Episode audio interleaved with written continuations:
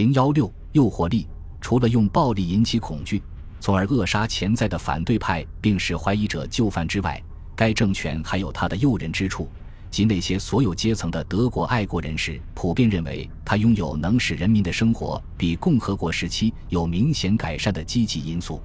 首先，许多人确信这个国家已经被从共产主义的致命危险中解救出来了。这种危险所带来的威胁。在当时看起来已经足够真实的存在着。不到十五年前，数十万俄罗斯难民在穿越欧洲的途中涌入德国，他们讲述了共产主义统治的残酷和可怕的暴行故事。而现在，这个陌生的东方庞然大物从此永久地体现了共产主义统治的残酷和暴行。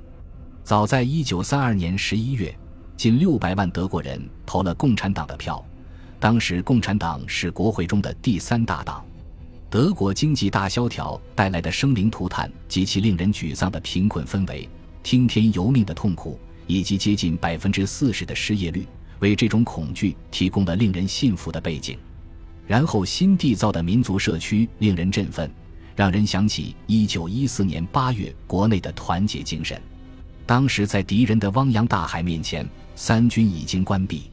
在四月四日对美国听众发表广播讲话时，并不是现政权的支持者的新教主教奥托迪贝柳斯说：“今天德意志帝国团结在了一起，紧紧的团结在一起，这是我们历史上前所未有的。”这一消息中流露出的充足的力量和自信溢于言表，而这些成就被认为是国家社会主义带来的。该运动及其领导人因为振兴国家。并因其决心在必要时与战争时期的西方敌人进行斗争，从而捍卫国家而获得了赞誉。魏玛共和国政府显然缺乏这种决心。该政权早期的宣传巧妙地强调了建立一个内部团结并实现复兴的国家，后来反而成为加速德国政党的分裂和灭亡的因素。原因是他认为多个政党只不过是实现国家统一意愿这一道路上的障碍。与推动实现一党制的运动自然连接在一起的是，人们普遍感激德国再次拥有强大的国家政府。在德国人看来，这将结束国家利益被出卖的局面。四月底，梅克伦堡的新教主教海因里希·冯·伦托夫在一次教会领袖会议上捕捉到了这种普遍的感觉。当时他如释重负地谈到，在德国终于有了一个奥布里基特。这个词意味着一个强大而果断的政府，德国民众应该对此心存感激。他偶尔的革命的过激行为应该被忽略。没有一件事比1933年3月21日，即所谓的波茨坦纪念日，更能让保守和有民族主义意识的德国人接受这个政权。在波茨坦这个象征着普鲁士军事和政治传统的地方。国家社会主义通过巧妙的舞台设计，成功地标榜自己与普鲁士的过去一脉相承。生机勃勃的新运动连贯流畅地融入了普鲁士的传统。在这一天，要敬献花圈、阅兵式和教堂礼拜，所有这些都旨在表明纳粹离开魏玛精神，转向被复兴的波茨坦精神。国会正式开幕。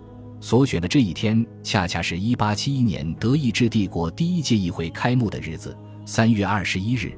新当选国会代表中的大多数人、军事领导人、前王储、外交使团、纳粹领导人和希特勒都出席了这场华而不实的盛会。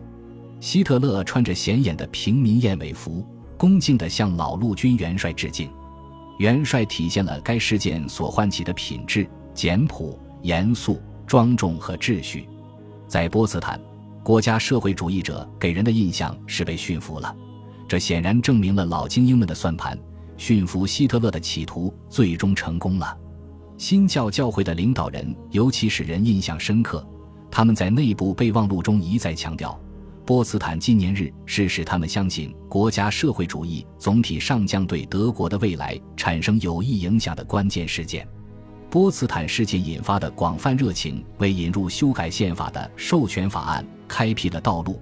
该法案以议会三分之二的多数通过，并将赋予希特勒政府在四年任期内立法和与外国缔结条约的权利，而无需和帝国议院、帝国众议院或总统商议。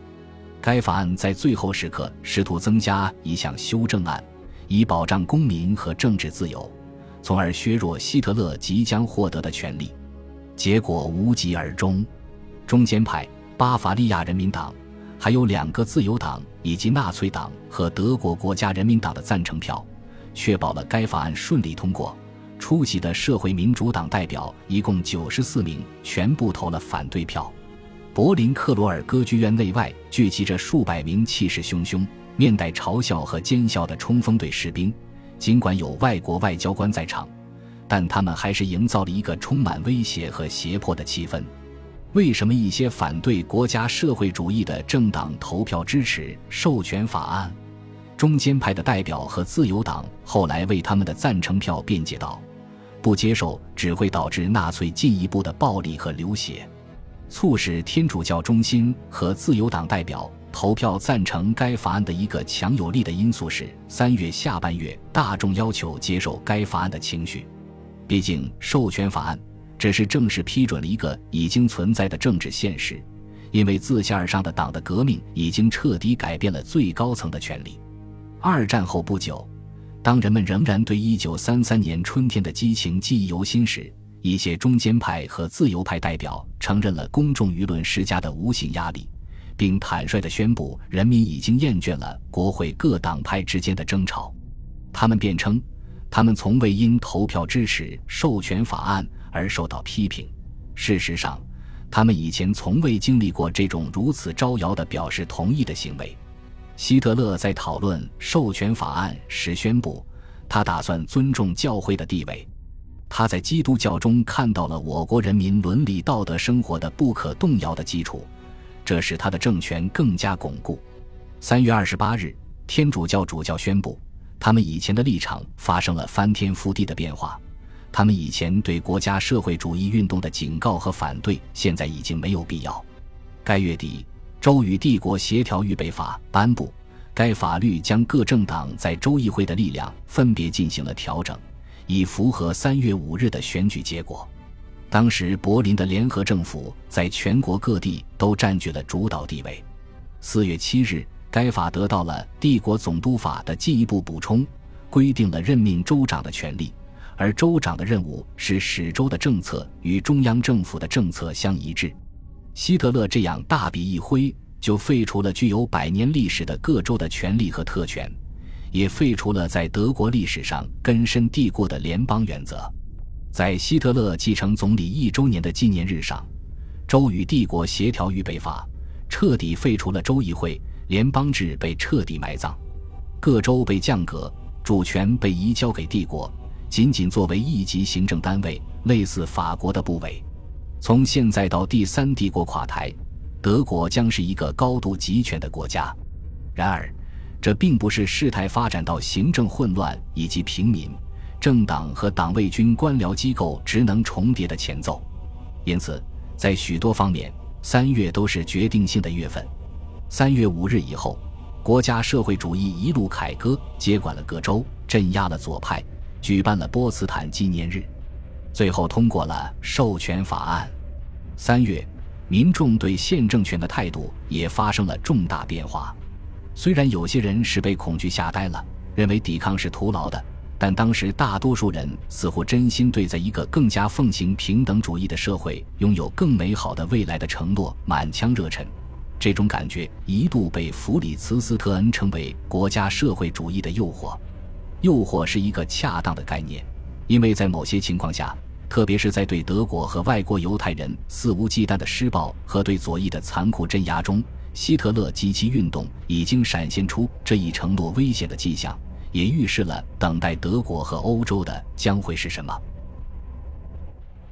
恭喜你又听完三集，欢迎点赞、留言、关注主播，主页有更多精彩内容。